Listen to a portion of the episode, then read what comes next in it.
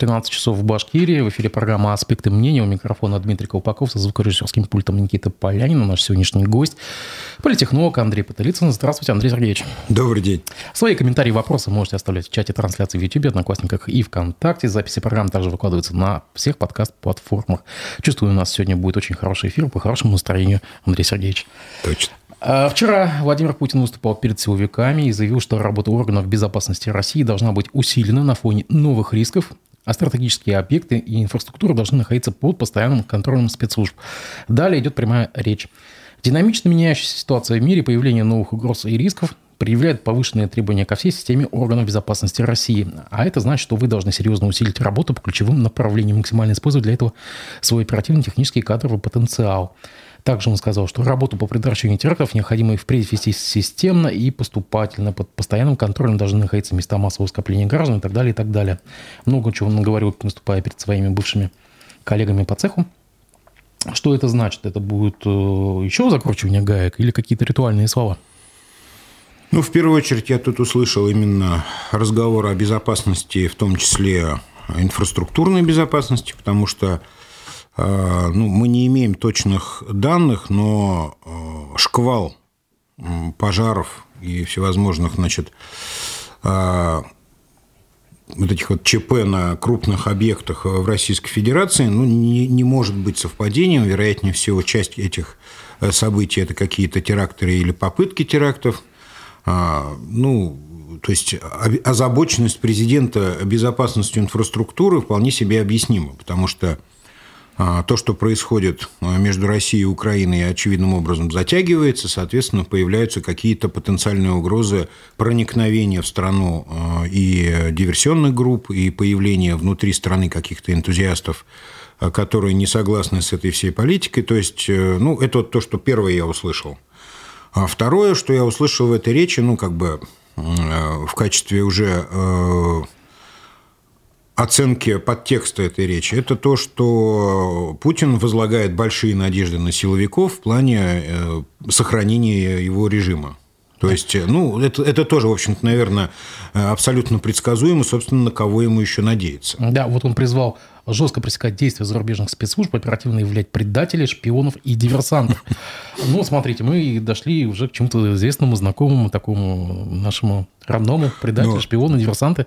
Давайте, давайте рассуждать логически. А до этого момента э, значит, спецслужбы относились лояльно к предателям, диверсантам и шпионам. То есть они их только профилактировали, э, значит, журили, выводили на чистую воду. Нет, конечно. Но это как раз обычная демагогия в том смысле, что это же прямая обязанность э, спецслужб выявлять диверсантов, вредителей и прочее.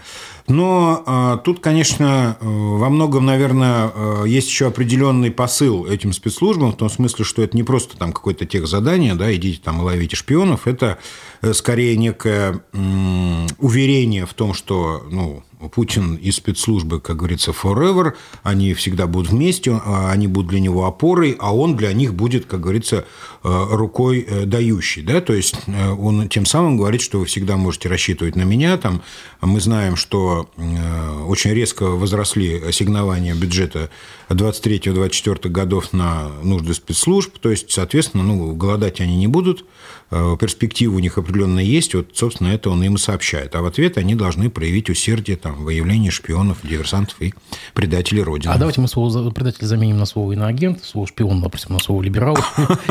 Нет, это как угодно. Дальше идет интерпретация. Дело в том, что самая печальная э, картина, ну, обычно в, наших, э, в нашей истории это было всегда так, когда не хватает диверсантов, шпионов и предателей, то их приходится изобретать. Соответственно, ну как, у нас же палочная система, да, если какое-нибудь э, подразделение э, где-нибудь там в глубине сибирских руд, вот представляем какой-нибудь, значит, там э, Уссурийск, да, а, ну ладно, Уссурийск, он там все-таки еще к китайской границе поближе, но где-нибудь там какой-нибудь Красноярский край и на север, да, какие там шпионы-диверсанты? Ни один нормальный украинский диверсант до туда не доберется, потому что замерзнет по дороге. Так ведь? Дорог нет, самолетов нет. Не, все, может, спящая сеть. Все друг друга знают в лицо. И вот что делать местному начальнику управления Федеральной службы безопасности? Ему нужно отчитываться о поимке э, диверсантов э, значит, и прочих значит, э, шпионов и предателей Родины. Из предателей Родины у него на примете только пол полуспившийся кучер соседнего значит, э, полустанка. Ну, нет у него никого на примете. Да? Ну, никто не годится ему под предателя Родины. Ну, вот тогда он, бедный, начнет изобретать.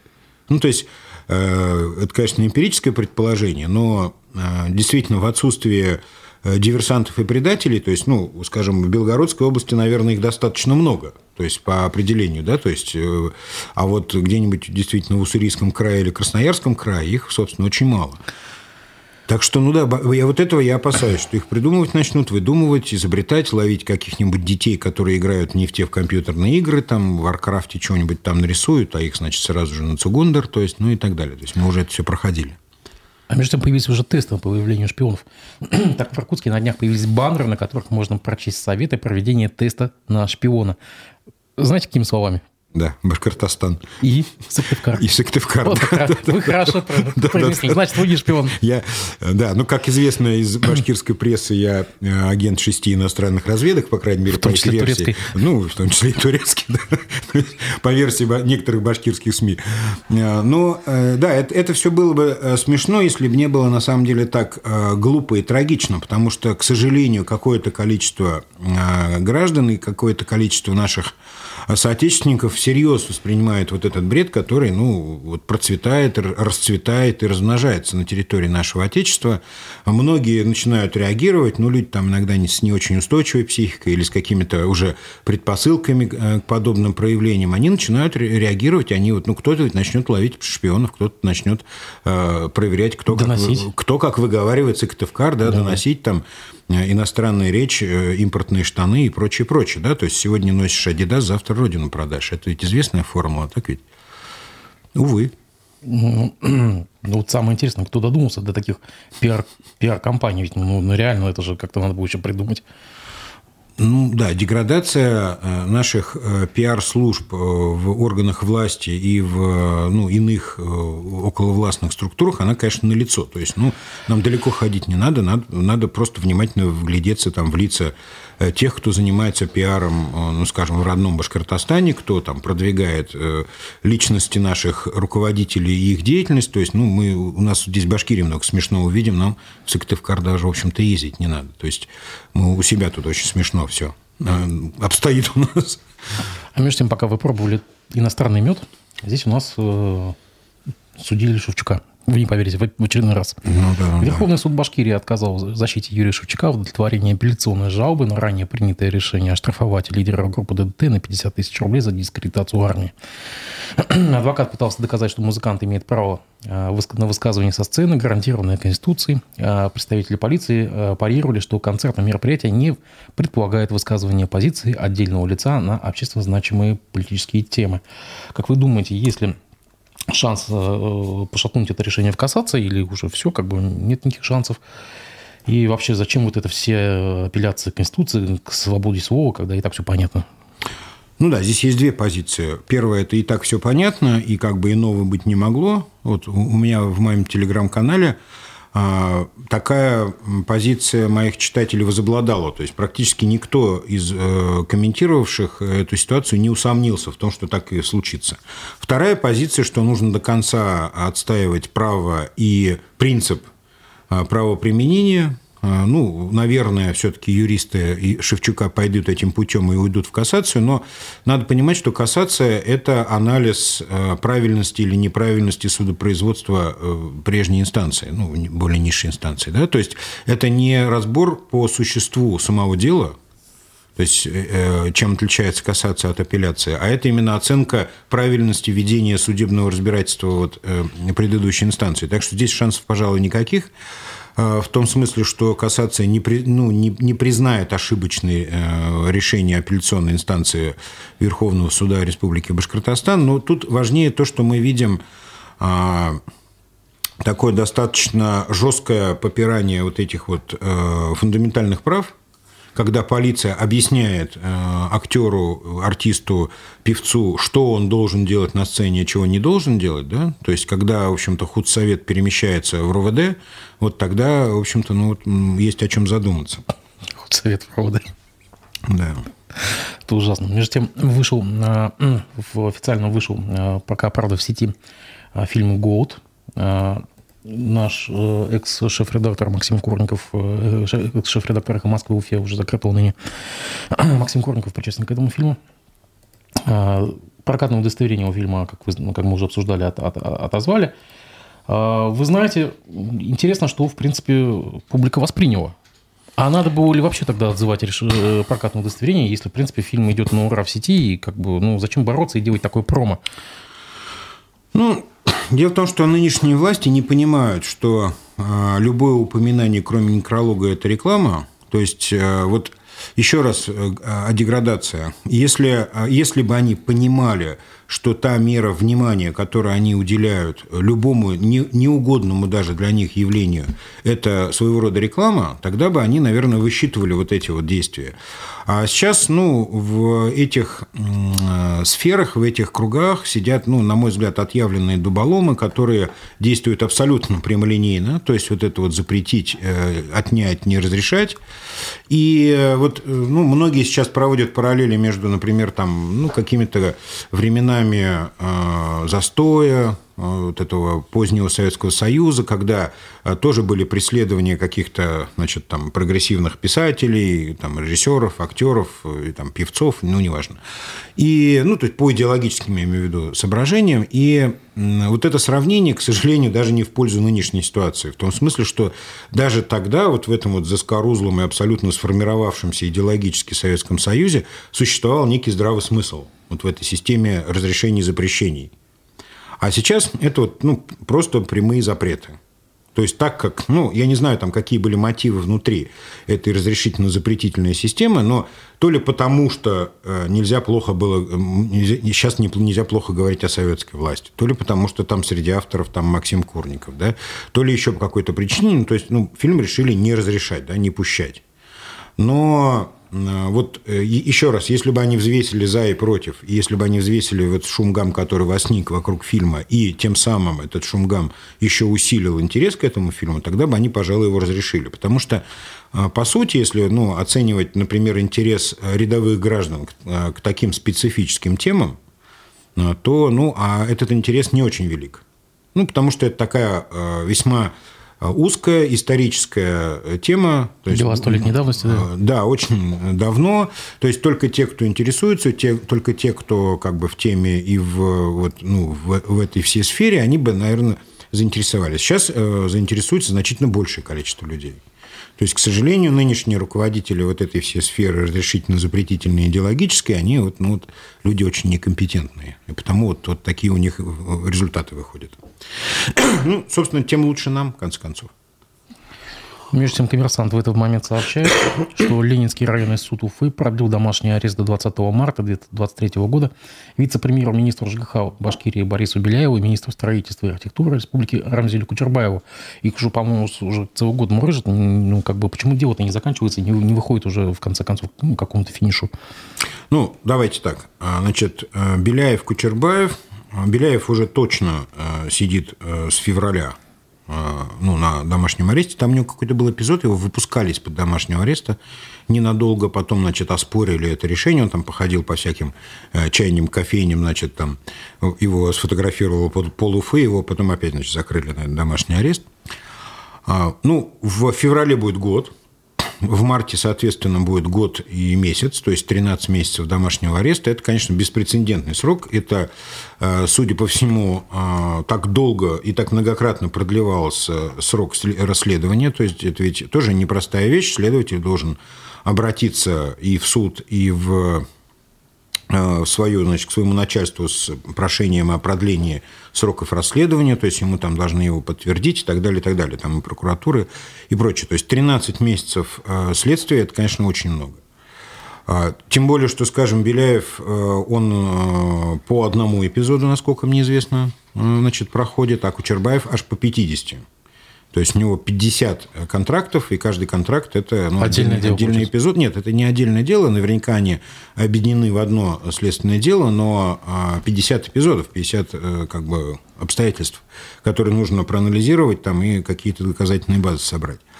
Так что, ну, э, есть ощущение того, что затягивается, есть ощущение того, что э, каким-то образом кто-то с кем-то договориться не может, потому что, ну, 13 месяцев расследования по одному эпизоду, Я был свидетелем э, в суде одного дела, где судили тоже чиновника, значит, по ну, аналогичной статье.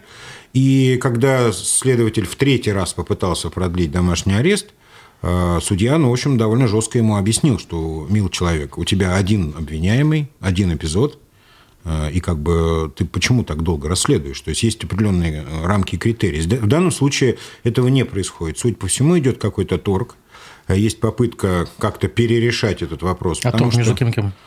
Ну, э, давайте будем корректными. Между теми, кто не хочет, чтобы э, Беляев значит, уселся в тюрьму, э, реально получил реальный срок и обвинение по политическим мотивам, не хотят этого, и между теми, кто, ну, собственно, ведет следствие и, видимо, ну, имея материалы на руках, понимает, что там надо за это дело сидеть. То есть, вот, скорее всего, вот так. А, ну, посмотрим, кто кого, потому что, с одной стороны, очень долго уж длится следствие, с другой стороны, а, ну, как бы следствие тоже не сдается. Ну, и, значит, мы делаем вывод, что есть намерение довести дело до конца. Ну, по крайней мере, а, ну, как бы кто-то этого хочет. А Кучербаев? Ну, судя по всему, судя по обилию материалов и обилию эпизодов, Кучербаев, пожалуй, что обречен. Но он, ну, имеется в виду обречен на приговор. Это в моем представлении. Какой-то будет лайтовый приговор? Или, а, или... Ну, у нас принято, если человек украл мешок картошки, то получать за это 3-4 годика. Или за А за миллиард можно получить и условно, и там еще как-нибудь помягче, и что-нибудь такое. Э, можно там получить э, по нереабилитирующим обстоятельствам прекращение уголовного дела, например, как э, глава Кушнаринского района, там прочее-прочее. Да? Варианты есть. Судя по всему, ну вот, э, так как у нас э, республикой правят юристы, э, соответственно, мы вот, видимо, ищут какое-то юридическое решение. Вот, не знаю, не берусь утверждать. А между тем, на прошлой неделе Ленинский райсуд по ходатайству следователя временно отстранил от должности первого замминистра транспорта Виктора Жулькова. Эпизод уже вам известный, знакомый, это дело Всебая. Здесь, на ваш взгляд, что тоже как бы будет такое же выражение, давление, торг или здесь быстрая расправа будет? А, здесь, во-первых, необычно то, что следователь потребовал отстранить от должности. То есть, вот чего не было с Беляевым, Кучербаевым. Значит, Хабиров же кричал громче всех о том, что до тех пор, пока я не увижу приговора, они, они сохраняют э, как бы рабочее место. Да? То есть, за ними сохраняется рабочее место.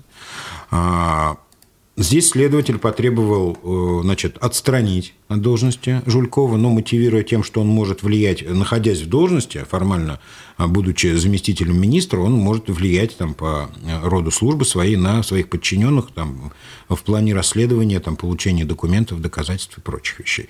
На мой взгляд, абсолютно логично, и вообще так должны поступать со всеми чиновниками, которые попадают под следствие. То есть, в конце концов, если вдруг окажется, что Жульков святее Папы Римского, и что все это были грязные наветы, и он ни в чем не виноват, ну что же, извинитесь, выплатите ему э, компенсацию и накажите значит, тех, кто обвинил ни в чем не повинного человека. Так ведь? Ну, так работает правосудие. А если нет, то э, вот, например, тот же Беляев, тот же Кучербаев, там, год, находясь в этой должности, я не знаю, платят ли им зарплату, но вообще-то по закону должны. Ну, самое интересное, что сейчас... Э, Это первое. А второе, они же в должности находятся. Вот в чем дело. То есть, вот тут тоже момент. Вот поэтому, по, по этой причине, его, насколько вот следователь обосновывает, что он, оставаясь на рабочем месте, Жульков может оказать давление на ну, подчиненных. Вот именно, именно. Ну, вообще второй отдел находится в одном здании с Минтрансом. Ну, тем более. Тем более, да. То есть, э, речь о том, что действительно чиновники, у чиновников существует некая иерархия. Да? То есть, в конце концов, если э, заместитель министра, даже если он там сидит где-то там под следствием или под домашним арестом, uh-huh. если он там укажет своим подчиненным, они, извините, формально обязаны исполнять его указания. То есть у них же нет ограничений, что там сидящий замминистра, не сидящий замминистра, там, он э, так или иначе замминистра. Ну, то есть это совершенно, на мой взгляд, правильное процессуальное решение, и вообще так должно быть. Угу. Ну вот насчет денег. Э, на время отстранения от работы Жильков будет получать госпособие в размере 13 200 ну, рублей. Ленинский суд, он же гуманный. Не может человек оставить без средств существования. Так ведь? У него семья, там, значит, хозяйство, наверняка дом, а, крузак какой-никакой имеется. Это все нужно содержать, так ведь? Угу. Вот. Э, ну, Я, я говорил уже в своих выпусках, что было бы забавно, если бы суд еще и э, обязал жить на 13200, вот Виктора Михайловича. То есть, и строго за этим следил. А вот как вот проследить? Вот это, а, что? Ну, как? По расходам, по кредитным картам, по биллингу, по всем этим вещам, значит, да, то есть суд вправе контролировать расходы его, ну, вправе дать такую возможность, например, там, Э, судебным приставом и так далее. Но я фантазирую. То есть ну, понятно, что Виктор Михайлович тут же выдал бы все, наверное, секреты э, всего своего министерства, лишь бы не жить на 13200. Вот, кстати говоря, это очень хороший такой метод воздействия да, на чиновников. Никуда не надо сажать, ни на какие рудники не надо отправлять. Чтобы ты на, на 13200 его, раз, да, и жестко так вот, 13200, да, то есть чтобы я, я думаю, что месяц-два вообще для особо крепких два месяца вот, срок выдерж, выдержать вот это все, понимаете? Ни Луи Виттона тебе, значит, никакого мой это, ни, вообще даже, даже 95-й бензин не по карману будет. Ну, это ж ад, так ведь? Жить на прожиточный минимум. А вот, кстати, еще ну, по поводу светской хроники. Был такой чиновник Рустам Тхватулин, это бывший начальник отдела э, градостроительного контроля выдачи разрешений мэрии Уфы. А, да, да, что-то такое было. Да, вы же помните, что а, его винили, э, его уволили в связи с утратой доверия из-за обвинения получения взятки в особо крупном размере. И, в общем, он восстанавливается в должности. Он судится с мэрией Уфы, просит э, суд признать незаконным его увольнение в июне текущего года и обязать администрацию восстановить его в должности. Э, идет сейчас суд в Рожникинском районе. Вот, пожалуйста, вам пример чиновника борется за свою репутацию. То есть взятку не доказали, да? Получается, что взятку не доказали. Абсолютный невиновник, да? Не виновен. Вообще Рафик не виновен. виновен. Да? Ну, что же, а, это чудесный э, пример э, того, как человек добивается правосудия. То есть, э, то есть взятки не было. Да? А то есть, и, соответственно, недоверие человеку объявили совершенно... Ну, оскор... обидели, обидели человека, оскорбили в лучших чувствах. Ведь, так ведь, плюнули в лицо. Он, э, значит, не жалея живота своего, трудился, значит, выписывал честно всем разрешения на строительство, а тут, значит, его какие-то злодеи подсидели. Ну что ж, пожелаем ему успехов. Знаете, э, чем быстрее вся вот эта система сама себя сожрет, да, вот, ну, вот эти Тухватулины, все вот эти вот Кучербаевы, Беляевы и прочее, то есть они же на самом деле перемалывают государственный аппарат, а, ну, вольно или невольно. То есть э, он перестает работать э, нормально, по крайней мере, да, то есть эффективно и прочее. То есть, ну, то есть с точки зрения какой-то деструктивной логики надо только приветствовать. Чем, чем быстрее они все это разломают, тем быстрее мы ну, перейдем к строительству чего-то более-менее внятного и понятного. Потому что ну, то, как сейчас устроено государственное управление, по крайней мере, здесь у нас в Башкирии, это, ну, это недопустимая э, как бы схема, которая ведет нас ну, исключительно к каким-то проблемам. То есть вот на Медне э, вышли цифры по э, сбору налогов в ПФО. И, наверное, вы слышали, вот это вот четкий индикатор того, куда катится Башкортостан под руководством э, Хабирова и вот его всей системы управления. У нас 4 года подряд под руководством Хабирова уменьшается бюджет республики. То есть вот с 18 -го года... есть объективные... Ну, он, объективные... Нет, но он удвоился в Татарстане. Он везде вырос, кроме Башкирии.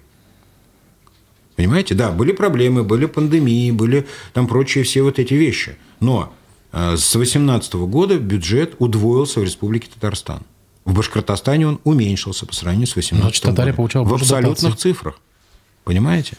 То есть, э, так вот о чем и речь. То есть система управления, система взаимодействия с федеральным центром, система взаимодействия с федеральным бюджетом находится в глубочайшем упадке в Башкирии под руководством дорогого Ради Фаритовича. Вот почему я говорю, что, наверное, хорошо бы, если бы вот эти все Кучербаевы, Беляевы, э, Тухватулины и прочие, прочие, прочие, они бы поскорее бы все это дело добили. Ну, потому что ну, нужно довести до абсурда, видимо, ситуацию. То есть, э, так как голоса здравого смысла они не слышат, ну, то есть, когда им объясняют и говорят, что вот так делать нельзя, вот это нельзя, вот это э, плохо. Они не понимают, то есть, ну, в силу разных э, причин, то есть, где-то просто ума не хватает, где-то там есть какие-то корыстные мотивы, то, ну, видимо, только какой-то, ну, демонтаж вот этого всего, то есть, либо доведение до полного э, коллапса, может быть, тогда наведет на мысль, что нужно что-то делать. Потому что, если смотреть по объективным маркерам, вот, например, по бюджету, мы идем куда-то вниз. Хотя у нас инфляция. То есть бюджет должен, в принципе, увеличиваться хотя бы потому, что инфляция. Так ведь? То есть цены растут, значит, и отчисления растут. Ну, то есть, условно, если берем вот проданную булку, да, с ней, в ней есть налоги. То есть, если цена на нее выросла, и налог на эту булку тоже вырастет. То есть, даже вот инерционный рост э, наполнения бюджета должен происходить. А у нас идет абсолютное снижение в абсолютных цифрах. Давайте мы этот вопрос запишем, передадим. У нас в пятницу будет экономист Рустам Шаяхметов в гостях у Разиф Абдулина. Пусть он, на самом да, деле, это было здорово, да. А между тем, Ради Хабиров в своем ежегодном послании поручил правительству и администрации муниципалитетов не затягивать сроки выдачи разрешений на строительство объектов, если все нормально оформлено, чтобы застройщики не ждали месяцами. Если я буду видеть, что затягиваются сроки по надуманным предлогам, буду считать, что вы руководствуетесь иными интересами, сказал Ради Хабиров. Да у нас вот целый чиновник сейчас, которого обвинили в, в, в взяточничестве, восстанавливается в должности мэрии Уфы. Собственно говоря, его, по-моему, турнули за то, что то ли, то ли он быстро выдал слишком... Очень быстро выдал, да, на, на гостиницу. Да, да. А как, нет ли здесь какого-то противоречия тому, что было до этого? Нет, а, а Ради Фаритович – это одно большое противоречие. Он ведь юрист, а апеллирует абсолютно не юридическими терминами. Значит, вот смотрите, существует некая схема получения разрешения на строительство. Сейчас она а, формализована до предела – Сейчас более того, даже есть электронная форма через э, значит, uh-huh. сайты Министерства э, строительства э, и прочие значит, органы госвласти, можно подать эти документы, значит, получить разрешение, получить всякие значит, промежуточные разрешения и так далее. А Ради Фаритович оперирует понятиями надуманные предлоги. Можно мне вопрос, дорогой Ради Фаритович, а кто будет решать, какие предлоги надуманные, а которые нет? Это же тогда нужно комиссию создать, да ведь? А давайте стройчас проведем. Или вот этот стройсовет, или как он у вас там называется, градостроительный совет. Это все, вот градостроительный совет, это и есть надуманные предлоги. Вот когда Хабиров пришел и начал брать под контроль вот эту всю сферу, разрешительную выдачу разрешений, он же забрал сейчас вообще э, в правительство выдачу разрешений. Вот.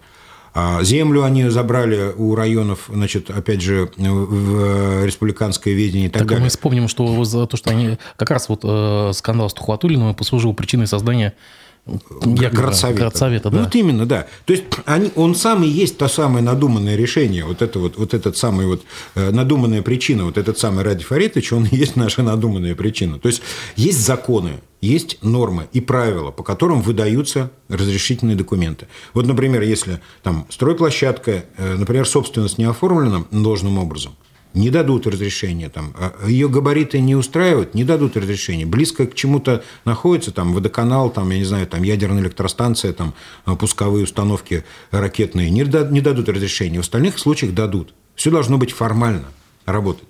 А вот градостроительные советы и сам по себе Ради Фаритович – это все надуманные причины. Потому что им очень хочется контролировать. Контроль – это всегда лазейки, контроль – это всегда «хочу дам, хочу не дам», и вот сделайте так, чтобы я захотел. Ну и дальше уже, как говорится, варианты, да? Понимаете, о чем я говорю. Соответственно, э, Ради Фаритович э, – та самая э, унтер-офицерская вдова, которая сечет сама себя. Понимаете? То есть он сейчас говорит про самого себя, на самом деле, увещевая при этом своих собственных чиновников. То есть, ну, эту ситуацию мы наблюдаем практически каждый день. Угу. Так, почитаем немножко комментарии в YouTube. Игорь Зыцель пишет Гойда. Ну, да, действительно. А что? А что остается? На что можно ответить? Да, да. Стив Шоу спрашивает, куда делся Азамат Галин, призывающий бомбить атомной бомбы Украину. Ну, насчет Азамата Галина сразу скажу. Мы на, э, пытаемся его на эту неделю пригласить э, спикером. Э, пока, пока нет... Я думаю, что он где-то там вместе с Красовским. То есть mm-hmm. тот, который предлагал да. топить украинских детей, а Заман Галин бомбить ядерными бомбами, значит, Киев. Ну, я думаю, что они вместе теперь, в прямом переносном смысле. Да. Между тем, глава Башкирии Ради Хабиров объявил 23 год годом полезных дел для малой Родины. Соответствующий указ уже опубликован на портале правовой информации. Андрей Сергеевич, как вы себе представляете э, полезные дела малой Родины? Ну, в переводе на русский язык эта инициатива означает э, спасение утопающих, дело рук самих утопающих. Э, идите и помогайте своей малой родине сами, э, придумывайте добрые дела, реализуйте их, а мы вас за это похвалим. Да? Ну, естественно, не просите на это все денег, э, благоустройство закончено. Но, ну, как метко отметила Наташа Павлова, по-моему, даже где-то в вашем издании, что ну, за неимением гербовой пишем на простой, так как Хабиров, суть по всему, не понимает как бы повестки перспективной повестке следующего года, он решил опуститься там на несколько уровней пониже. Суть по всему, конечно, не сам придумал, там какой-нибудь Шамиль Валеев ему подсказал. И вот решили такой вот сделать лозунг помогаем малой родине сами по мере возможности. Да? Вот. Э, потому что ну, какие-то большие масштабные значит, темы выносить было боязно, потому что, глядишь, не состоится. А ну, по мелочи, вот там травку постригли, скамеечку подлатали, уже малой родине добро сделали. Да? Ну, все. Как это вот концепция малых дел, а окуклиться и уйти во внутренний мир. Ну да, да, да. То есть, Монголию. как бы, да, вот внутренняя Монголия, вот это собственное, то есть э, масштабы снижаются, то есть если раньше речь шла там о каких-то крупных инфраструктурных объектах, проектах, там, значит, дорогах, развязках, значит, там э, церквях и, и прочих кампусах, то сейчас уже вот будем, значит, скамеечки ремонтировать на малой родине. То есть вот примерно так. А, между тем ушел в отставку Флюра Садулин с поста бизнес-омбудсмена. А, теперь он будет представителем ну, при торгпредстве э, России, торгпредом Башкирии, по сути, в Китае. А, как вы можете оценить его трехлетие, которое он здесь э, отработал в качестве уполномоченного по защите прав потребителей, о, предпринимателей? Извините. Ну, я достаточно далек от предпринимательства э, в прямом смысле, и потому не могу оценить его эффективность, но в медийном плане он был абсолютно невидимкой – не, он вел социальные сети активно в первое время. Ну Очень. да, ну как положено, там этот волшебный пендель некоторое время человек действует, Нет, потом он по своей воле, по-моему. Вот, да, ну может и по своей воле. Я говорю, я его, я его не замечал, не видел, то есть лично я, ну в силу опять же своей э, удаленности от этой тематики, расцвета малого бизнеса я тоже не наблюдаю за окном. Вижу массу закрытых заведений, объявлений об аренде, там, и прочих вещах, это я вижу. А, соответственно, ну, Вообще эти все омбудсмены – это такая, в общем-то, шляпа, если честно. То есть это просто надстройка над государственными органами, которые, по сути, обязаны заниматься некоторыми вещами, а еще тут, значит, э, смотрящих ставят за это все, да, то есть там по делам, по правам ребенка. А вот права ребенка, например, э, полиция не защищает, да? Нужен обязательно омбудсмен, да? То есть и прочее. Да? То есть вот это вот некоторое такая вот, э, какое-то нивелирование э, роли правоохранительных органов. Да? То есть вот права отдельных категорий людей нужно защищать еще более э, ну, как бы усиленно, чем вот это делает, например, та же самая правоохранительная система. Я никогда этого не понимал. То есть зачем нужны вот эти омбудсмены? Ну, собственно, и их сущность, она, наверное, отвечает на мой вопрос. Ни зачем. То есть Милана Скоробогатова просидела там долгие годы, защищая интересы детей. Сейчас тихонечко пристроилась в государственное собрание. Ну, в тепле доживает свой, свой политический век. Какой, какую пользу нанесла? Какой эффект? Ну, аппарат, ну, кабинет, ну, там, э, у нее там какой-то автомобиль, колеса, там, бюджет. Ну, вот, то есть это все вот перемалывание бюджетных денег. Угу. Пока вы отсутствовали э, на родине, э, Ростислава Мурзакову признали иноагентом. А, нельзя вас оставить буквально на пару недель. Скажите, пожалуйста, только потому, что он просил или так звезды сошлись? Так сказать, по стечению, по совокупности? Ну, безусловно, он не просто просил, он умолял. Даже иск подал. Да, он, да, он угрожать начал уже Министерству юстиции, и Министерство юстиции дрогнуло. То есть, ну, ежели гражданину так хочется, так Пугачева тоже просила, ей не дали, вот. а здесь вы не очередь. А, Пугачева не так настойчиво просила. Она э, как-то, ну, издевалась немножко. А Ростислав-то по-честному просил. Прямо буквально э, ниц падал. Вот. Э, ну, ему жизненно необходимо было это звание, безусловно, потому что его авторитет вот в тех кругах, в которых он сейчас находится, крайне низкий. То есть ему, ну, он какой-то там засланный казачок и вообще порченный мальчик.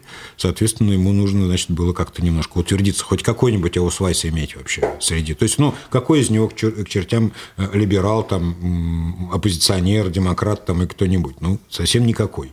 И тут, значит, вот выдало ему Министерство юстиции аусвайс, теперь он, значит, самый что ни на есть, значит, свой человек. Ну, по крайней мере, ему так кажется. Не, ну, а, это вызвало шквал в, в соцсетях, и в запрещенных соцсетях, и незапрещенных.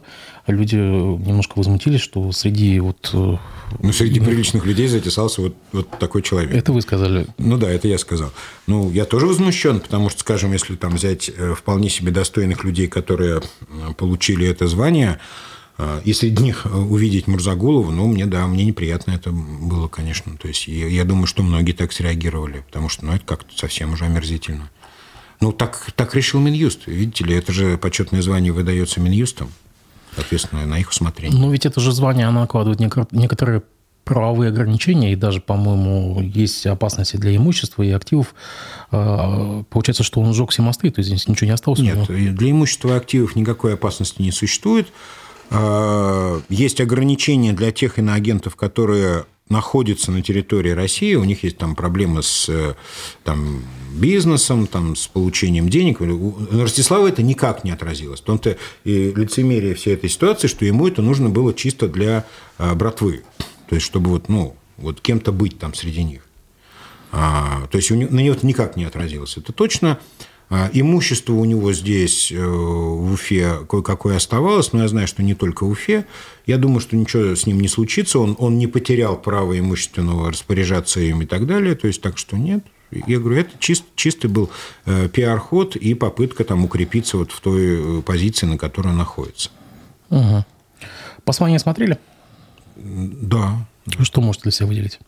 Ну, жалкое зрелище. Цитата Ради Хабирова. «Мы живем в переломные годы, время изменения глобального мирового порядка, открытого противостояния с враждебным к нам коллективным Западом. На нашу страну на всех нас идет огромное давление, обрушение, беспрецедентные санкции. Вы только что были в стране НАТО, собственно говоря. Ну, как э, идет там враждебное отношение к нам? Нет, ну, я не заметил переломное... ничего подобного абсолютно. Нет. То есть, ну, это, естественно, мое личное субъективное наблюдение. Я, я правда, выезжая, э, немножко опасался, ну, то есть, начитавшись всяких вот разных историй, о том, как немцы от голода грызут кору, как англичане спят под семью одеялами, значит, там, ну, голодные обмороки на улицах и прочее. И, ну, и, и там озлобленные э, европейцы набрасываются на русских и забивают их камнями. То есть, ну, вот это все вот в нашей пропаганде это все было. Я не, не заметил ни одного проявления какой-то агрессии, какой-то враждебности. Более того, э, к россиянам сейчас, по крайней мере, вот мой личный опыт такой, относится как к людям, ну, у которых э, случилось какое-то горе. Вот. Это такой, где были? Э, вот, ну, в частности, это Турецкая республика, да, uh-huh. то есть э, люди относятся с каким-то таким вот, ну, как-то разделяют. То, что вот у вас горе, uh-huh. у вас в стране проблема, то есть у вас беда. Вот, и, соответственно, ну, как-то вот такое отношение. Никакого негатива, никакой агрессии, никаких конфликтов, ну, у меня, по крайней мере, в этом плане не было. Так что, ну, вот. Тогда для кого вот это все увещевание, что нам противостоит коллективный Запад? Ну, в большей степени для тех, кто никогда не был за границей никогда туда не попадет, это некое такое, ну, носит такой психотерапевтический характер. Понимаете, то есть э, у нас, как известно, только 17% населения имеет загранпаспорта, и из них еще меньшее количество когда-либо вообще было за границей. А люди, к сожалению, знают о загранице только из телепередач, там, из Первого канала и прочее. То есть что скажут, то и подумают. Да? То есть там э, телеканал «Пятница» и э, вот рассказы всяких агитаторов. Соответственно, для них это вот. Это в первую очередь для тех, кто никогда там не был, никогда не будет. А, потому что, ну, условно говоря, а, на самом деле законы а, во многих странах Западной Европы и вообще цивилизованных странах, они работают настолько более эффективно, чем у нас, и давно работают, что там вот подобные вещи просто невозможны. То есть, например, если вы там выйдете в майке со свастикой на улицу Берлина, то вы сразу же и почти гарантированно отхватите 7 лет тюрьмы. Вот. А у нас с вами будут долго разбираться, вот. что это было и там прочее, прочее. Вот. А, то есть у них эти законы очень жесткие, в том числе и в, по части дискриминации каких-либо других людей из других стран, там, с другими там, убеждениями и так далее. То есть русские там не менее защищены, чем а, ну, остальные все люди. То есть Гойды там нету? Э, с Гойдой там будут большие проблемы, да. То есть, если они расшифруют, что это такое, то действительно можно очень здорово за это дело отхватить. Между тем, э, Ради Хабиров э, отметился еще одной репликой. Прошу коллег, занимающих государственные должности, быть очень аккуратными с непродуманными инициативами, не согласованными с главой республики. Я имею в виду обсуждение, в том числе в Государственном собрании Крутая, повышение размера платы за капремонт. Считаю это преждевременным. А я что-то не, не понял. Так у нас почти на каждый год запланировано чуть ли не на пятилетку вперед повышение платы, тарифа на капремонт Какие проблемы-то? Тут важнее другое в этой фразе. А, Хабиров, по сути, запрещает принимать решения госсобранию, не согласованные с ним. Ну, Даже на стадии обсуждения. Да. То есть, э, может быть, тогда вообще госсобрание распустить, если у них нет права принятия собственных решений, суверенных и самостоятельных. Ну, за каким мы тогда их кормим-то? Ну, то есть, э, если это действительно так, как вот ставит вопрос Хабиров, ну, то сейчас логично было бы ну, немножко сэкономить на госаппарате. То есть они все-таки избранные депутаты. Хабиров, вот, будучи юристом, он попирает все принципы э, ну, как бы вот устройства нашего государства и республики ну, чуть ли не ежедневно. Ну, то есть заявляя о том, что все решения э, депутатов Госсобрания должны быть согласованы с ним, он говорит о том, что Госсобрание больше не имеет права на самостоятельное решение. Так получается? И вообще оно ничего не решает. Так получается? Ну, то есть я вот вопрошаю, я не утверждаю, я вопрошаю. Это первое. А второе, то, что э, по поводу подъема э, значит, э, стоимости капремонта, на данный момент задолженность граждан Республики Башкортостан по капремонту составляет 306 миллионов рублей. Учитывая, что это не очень большой платеж капремонт, ну, там, по сравнению там, с отоплением, электроснабжением. Ну, по сравнению с отоплением, да. то да. Да. Это небольшой платеж по сумме, но уже вот такая сумма долго накопилась. А есть э, основания полагать, что она будет расти. Если э, еще увеличить капремонт, то пропорционально э, сумма долга увеличится резко сразу. То есть можно прийти к некому абсурдному положению, когда задолженность там, за там, какую-то из коммунальных услуг ну, превратится уже в катастрофическую. А, может быть, в этом смысле Хабиров вот это, их предостерег от этого, может, еще в каком-то. Но, повторюсь, важнее то, что Хабиров запрещает депутатам Государственного собрания принимать самостоятельное решение хорошие или плохие или это нам судить, избирателям. Но теперь их начальником стал Хабиров. Вот что самое важное. Так, у нас э, в чате Станислав спрашивает, у гостя есть ли какой-нибудь телеграм-канал, где можно следить за его работой и мыслями. Нам в Башкирии не хватает умных людей, особенно О, я, я, я с удовольствием Хабирова. рекламирую наш э, телеграм-канал, он называется «Открытая политика» э, русскими буквами. Подходите, заходите, подписывайтесь, будем очень рады. Спасибо. Как там, шпионы, диверсанты? Да-да-да, и вредители, да. Враги народа. И враги народа, да. Госдума в первом чтении одобрила законопроект о недопустимости применения зарубежных слов на государственном уровне. Согласно проекту, меры не касаются слов, которые не имеют аналогов в русском языке. Ну, вот мы и даже для того, что на государственном муниципальном служащем теперь будет запрещено использовать э, лексику с корнями из э, англосаксонского словаря. Э, как вам такое, как мы до этого дошли, и вообще как, как теперь это, за этим будут следить? Ну, вопрос усердия. Как известно, э, жесткость законов российских компенсируется необязательностью их исполнения. То есть, это сказал не я, а классик. Но э, если за этим, за исполнением этого закона будут следить э, пристально, то возникнут большие проблемы. Ну, в первую очередь, у каких-нибудь омбудсменов, например, да, уже mm все, да, капут, mm какие уж там а, омбудсмены. Полномоченные. Вот, смотрящие. Будем называть все вещи своими именами. Смотрящие.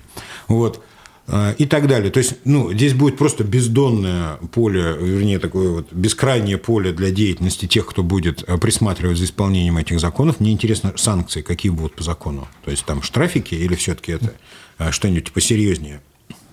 Вот. Ну и, конечно, начнется дикий бардак. Дело в том, что заимствованных терминов э, ну, в нашем и обиходном языке, и даже в канцелярите э, ну, огромное количество. Это будет очень весело, это будет прикольно. Я не думаю, что это не сработает в конечном итоге никак, но повеселимся мы точно от души. Э, то есть слово «дашборд» выйдет абсолютно за рамки закона – и прочее, прочее. То есть вот нашим чиновникам как жить-то дальше вообще? То есть, ну, у них там вообще будет. А вот та же Наталья Павлова высказала мнение, что, возможно, этот закон будет просто иметь избирательное применение. То есть, кому-то он будет применяться, когда надо, а кому-то нет. Ну, мы-то применим его э, сразу. То есть, э, как бы, как только он выйдет, я думаю, что мы просто, ну, люди с достаточным чувством юмора Э, не поленится написать значит, все заявления на все значит, э, применения этих слов э, в чиновничьем обороте, в чиновничьих значит, всех этих значит, проявлениях. То есть, ну, это может просто парализовать нормальное общение, если так вот, если всерьез нормально анализировать вот эту перспективу. Это в современном мире невозможно пользоваться реликтовыми языками, так вот, по-настоящему, да, то есть, ну, в конечном итоге мы что, по-старославянски заговорим? А было бы забавно там всякими ятями там вот это. А, было бы забавно, да. Но на самом деле, если мы говорим о, о современном цивилизованном существовании, то, ну, даже ведь, простите, слово «сундук» не русское. И шапка слово не русское. А скрепа? Надо бы разобраться. Понимаете, да? То есть масса, огромное количество слов – это не русские слова. Вот. Огромное число англицизмов, а, огромное число заимствованных э, слов из тюркских языков. То есть тут, ой. А вот мы сегодня в утреннем эфире обсуждали создание, э, создание нового пионерского движения, то есть, по-моему, не, не пионерское, не пионерское, Никита, как его назвали? Движение первых. Движение первых, да, эти его создали? Да, не больше, не меньше. Да, да какое местоимение ему использовать теперь? Ну, как он говорит, перваки или как? Я не знаю.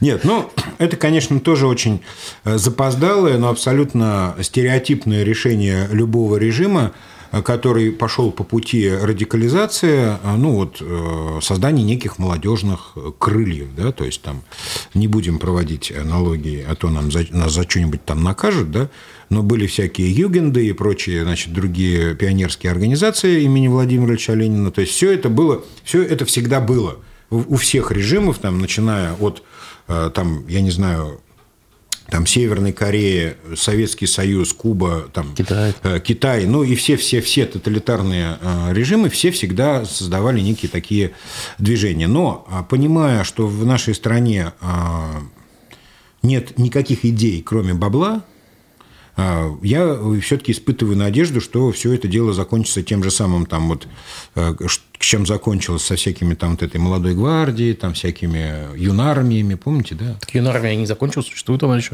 Ну, понятно, но она существует, но что-то мы не видим, чтобы это вот превратилось в что-то грандиозное и на самом деле эффективное, самое главное. Вот. Ну, где у нас там молодая гвардия, где идущие вместе, там идущие туда, идущие сюда, там с барабанами и без барабанов. Помните, все это организовывалось, да? Ну, денежки освоены, э, потупчики разбежались по всяким разным заграницам, и все нормально, да? Вот. А, надеюсь, что здесь также будет, потому что ну, ни к чему хорошему подобные затеи, как правило, не приводят, но история нам об этом говорит, да? А, ну, получаем какое-то количество интеллектуальных э, инвалидов, то есть которые вот, ну, вот кто-то из этих детей все-таки уверует. А вам, а вам скажут, скауты есть в Штатах? Хоть бы хны, работает это. Какова влиятельность скаутов вообще, в принципе, и количество скаутов в США, ну, насколько это э, проникло в общество? Ни насколько. Это всего лишь такой кружок по интересам. Это дети, которые ходят в лес, значит, э, учатся там, искать север, Э, при, при помощи определения расположения мха на дереве там, и разжигать огонь э, увеличительным стеклом, и все, и все. То есть это юные натуралисты в большей степени. То есть идеологизации там этого процесса практически нет. Ну да, родину любить учат. Но это же неплохо, да, ведь? Наиль Шафиков пишет в чате, я просто э, это, прочту. Сняли деньги, 500 рублей с пенсионной карты за госуслуги. Для меня это деньги. За что? Вы знаете, Наиль, ну, по всей видимости, может быть, это была какая-то платная операция у вас, просто мы не знаем подробностей, к сожалению. Вам, наверное, надо обратиться в поддержку. А, а госуслуги оказывают платные услуги, что ли? Может быть, комиссию какую-нибудь. А, они теперь тоже банк? Я шучу. Нет, но на Наилю надо, надо обратиться да. сначала в госуслуги, а потом обратиться в полицию, если у него просто пропали деньги. Да. Да. Так, а, нас повестка возвращает э, к тому, что было на прошлой неделе, имеется в виду послание. Здесь э, депутат Вячеслав Рябов от ЛДПР э, возмутился тем, что после оглашения ежегодного послания главы зал покинули министр и не приняли участие в рассмотрении главных финансовых документов в ближайшие три года. По-моему, это не первая жалоба уже, по-моему, да, в прошлом да. году. А это... у меня вопрос к, э, к депутату Рябову. А вам же сказали, что вы не, не должны принимать никаких решений, которые противоречат интересам и решениям главы республики. Кто вообще вас, вот как депутаты вас, господин Рябов, вообще о чем-то спрашивает теперь? То есть сидите тихо, ровно, у вас там тепло в госсобрании, у вас там буфет. Вот и все, что вам полагается теперь за Ну, это. на самом деле, не в первый раз такое мы видим, когда так пренебрежительно Кабмин относится к депутатскому корпусу региональному, когда после прочтения доклада буквально редки встают и вслед за ну, главой ну, уходят. Это абсолютно, ну, как сказать, э, это естественное отношение. Они к ним относятся так, э, так как э, кем их и считают. Понимаете? То есть, если бы у правительства был некий пиетет перед парламентом, то есть и понимание, что парламент влияет на э, экономические процессы, то никто бы так не вставал и так вот э, на них, извините, не клал с прибором, да? А к ним относятся ровно так, как они этого заслужили. Ну, между прочим, Рябов апеллировал к спикеру Толкачу, не спикеру, как вы сказали, не спикер. Смотрящий теперь. Спикер – это же неправильное слово. Смотрящий, смотрящий за, за Крултаем.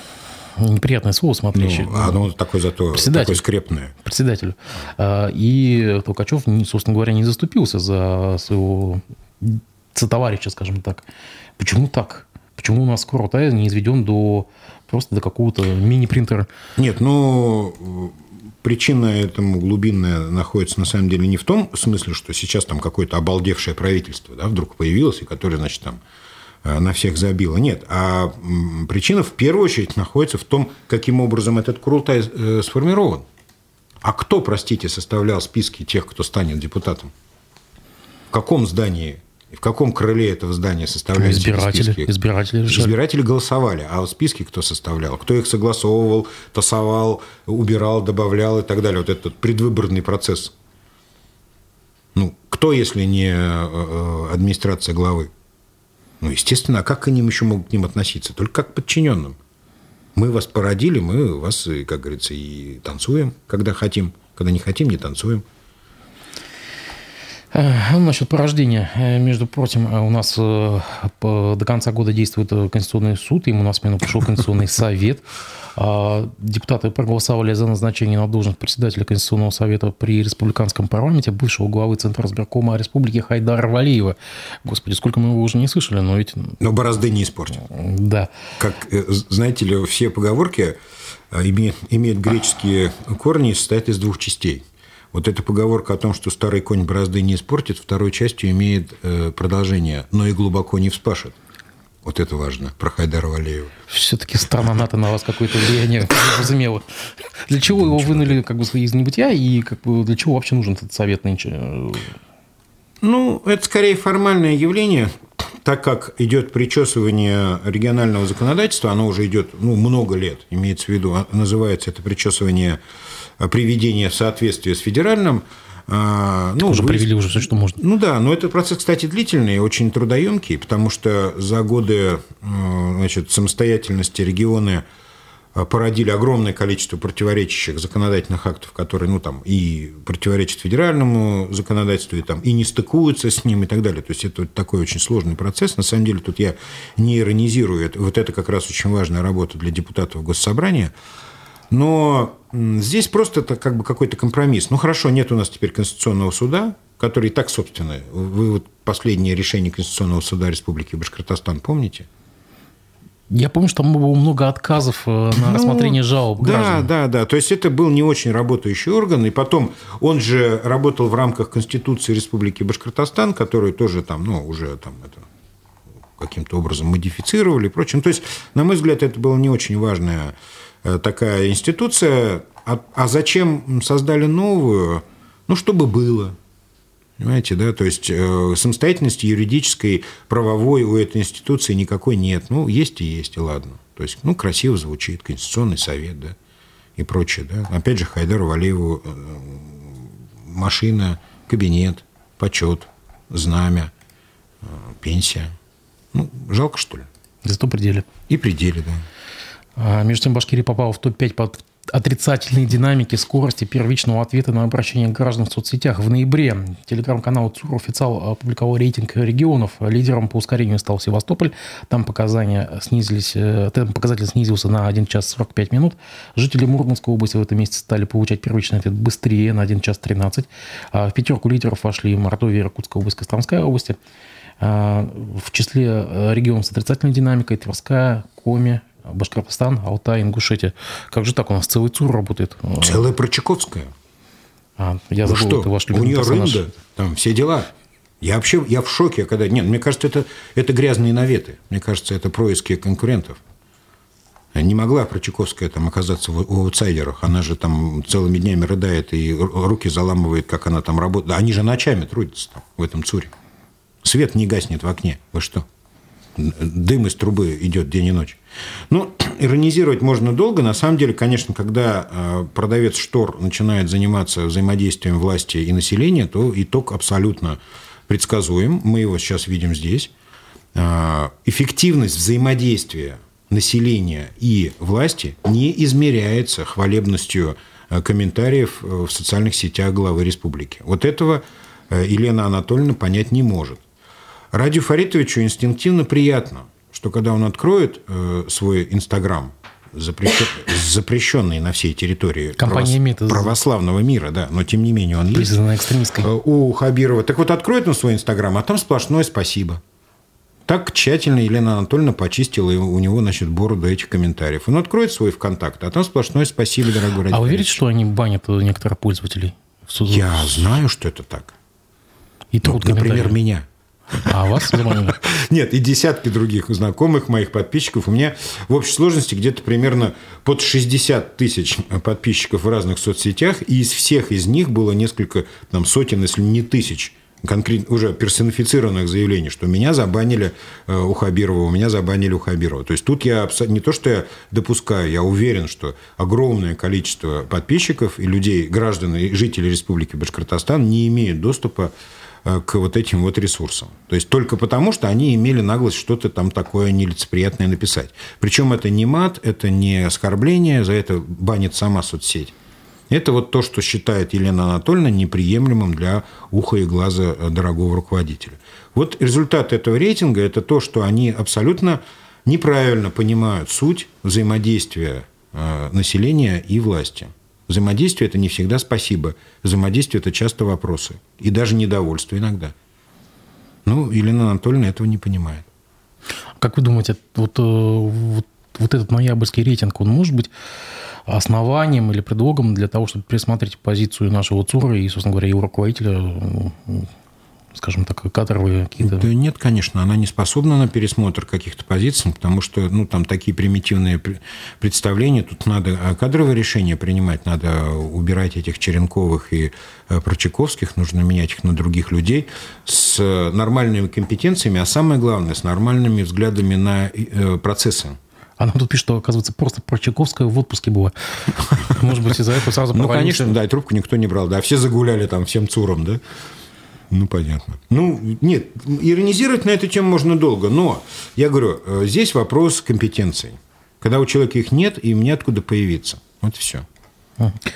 Между тем, Курутай сообщает, что 9 мая на всех административных зданиях Башкирии теперь будут вешаться знамя победы. Такое решение было принято на последнем пленарном заседании.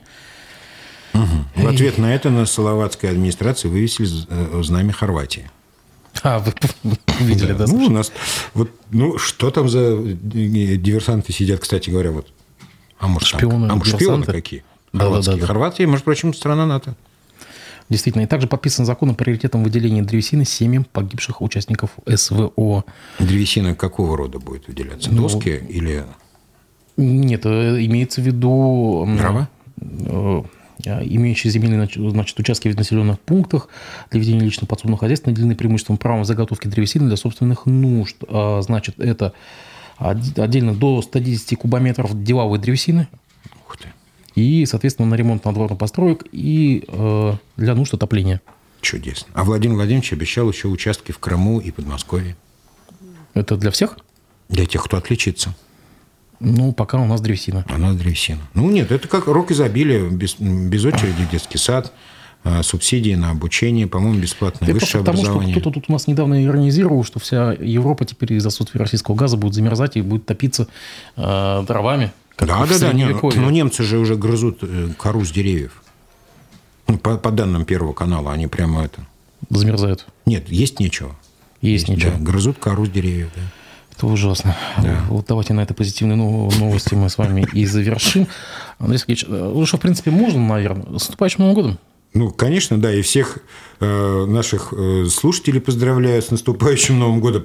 Э, наши власти не хотят нам устроить веселый Новый год, мы сами его себе устроим. Осталось 10 дней до, э, до 2023 года. Я надеюсь, что в оставшееся время хоть какие-то позитивные, а, положительные изменения произойдут, да, какие-то приятные, хорошие новости наступят. Мне кажется, что мы все этого заслуживаем. Вообще мы соскучились, да, поэтому. Спасибо, что пришли. Спасибо. Увидимся уже в следующем году. Всего доброго. До свидания.